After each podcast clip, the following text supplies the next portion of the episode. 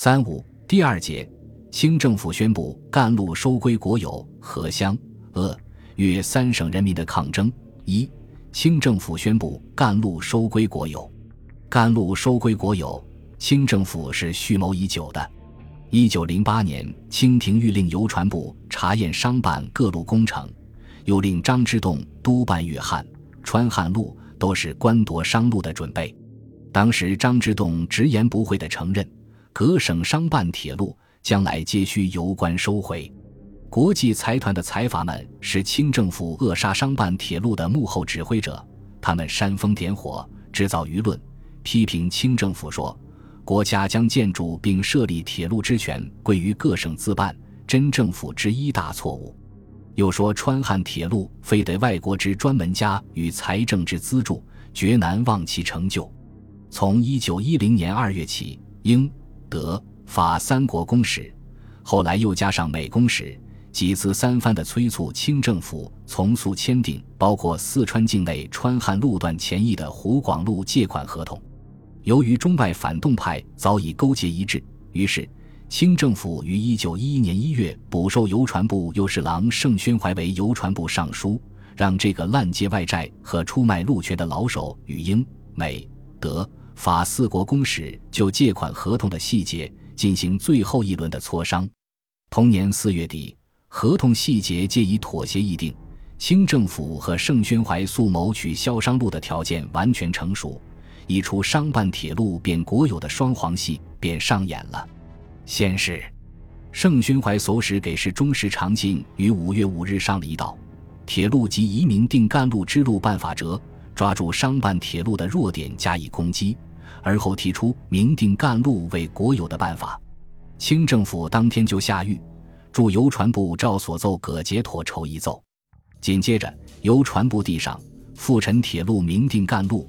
支路办法折，认为原奏各节皆属详尽，而其要由在干路收归国有，因此请求名将谕旨，小事天下。就在这一阵紧锣密鼓中，五月九日，清朝政府抛出了国有政策的上谕。上谕首先肯定石长进所筹办法，尚属妥协；接着强调了国家必得掌握诸大干路的重要性。然后从指责商办铁路的缺点开始，转向一举夺取全国商办铁路干线的正题。上谕说：“从前规划未善，并无一定办法，以致全国路政错乱分歧，不分枝干，不量民力，意志呈请，折偿批准商办。乃数年以来，粤则收谷急办，造路无多；川则倒障甚巨，参进无者；湘、鄂则开局多年。”徒资陈耗，恐旷时愈久，民累愈深，上下交受其害，一物何堪设想？用特明白小谕，昭示天下，干路均归国有，定为政策。所有宣统三年以前各省分社公司及股商办制干路延误已久，应即由国家收回，赶紧兴筑。除之路仍准商民量力着行外，其从前批准干路个案一律取消。如有不顾大局，故意扰乱路政，山或抵抗，即召为治论。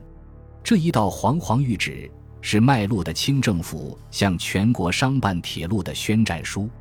表面上，他好像很关心国家的路政，也好像很看出了某些商办铁路公司的弊害。但是，堂皇理由不过是掩盖出卖路权秘密的文字游戏，是骗不了人的。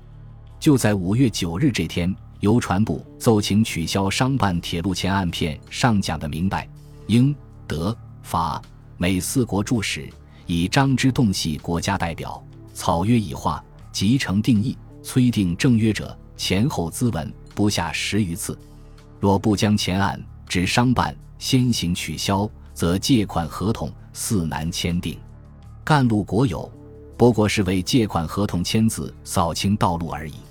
国有政策宣布后，清政府采取了一系列具体的措施。首先是五月十日，由邮传部之两部致电于粤汉、川汉两路有关的湘、鄂、粤、川督府，传达五月九日上谕，并要他们临派大员查明各省商办铁路公司账目，迅速垫付，以凭请旨办理。第二是五月十八日启用端方为督办粤汉、川汉铁路大臣，并令他迅速前往会同湖广、两广、四川各总督、湖南巡抚客遵前旨，妥筹办理。第三是五月二十二日下令所有川湘两省租股一律停止，并驻该督抚训及刊刻藤黄，变形小玉。这一些都是为接收商路、实现国有服务的。